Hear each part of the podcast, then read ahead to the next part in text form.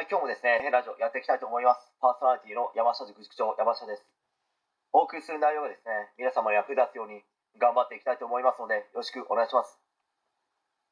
え今回はですね、これからの時代はトップレベルの進学校を目指す中学生たちの方が大変ですねという話について、まあ、ちょっと語っていきたいと思うんですけど、まあ、よく英語に関してが一番分かりやすいと思うんですけど、中学校で覚える単語の量が増え、文法の方も数年前には高校で習っていた文法を中学生でやるようになるので、まあ、勉強は苦手な子は大変だよねという話をよく聞きますけど、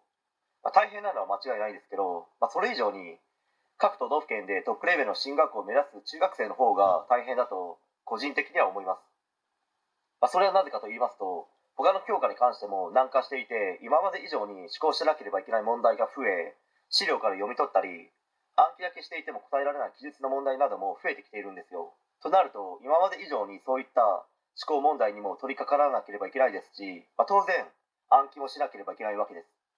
まあ、そうなると今まで以上に学校の勉強に時間をかけなければいけなくなるので、まあ、トップレベルの進学を目指す中学生たちが本当に酷でならないです。寝る時間を削ってでも勉強しろというんですかね。本当にかわいそうですね、ま部活もありますしいろいろな習い事をしている中学生もいますし、ま当然ゲームをしたり YouTube を見たりまあ、いろいろと遊んだりもしたいですよね。まあ、これからの時代はですね、学校の勉強を一生懸命必死に頑張ったところで、昔以上に報われるとは限らないですし、大手企業に就職するとなった場合、これからは世界の学生と限られた枠を取り合わなければいけなくなりますので、より大変だと思います。まあ、中国、韓国、台湾、シンガポール、インドネシア、まあ、東アジアや東南アジアの若者、まあ、これからはアフリカの人たちも増えてくるでしょうし、この国の若者たちは本当に優秀です。その中で今の子供たちはどうやって社会に出てから戦っていかなければならないのかを本格的に考える時期に来てると思うんですよね。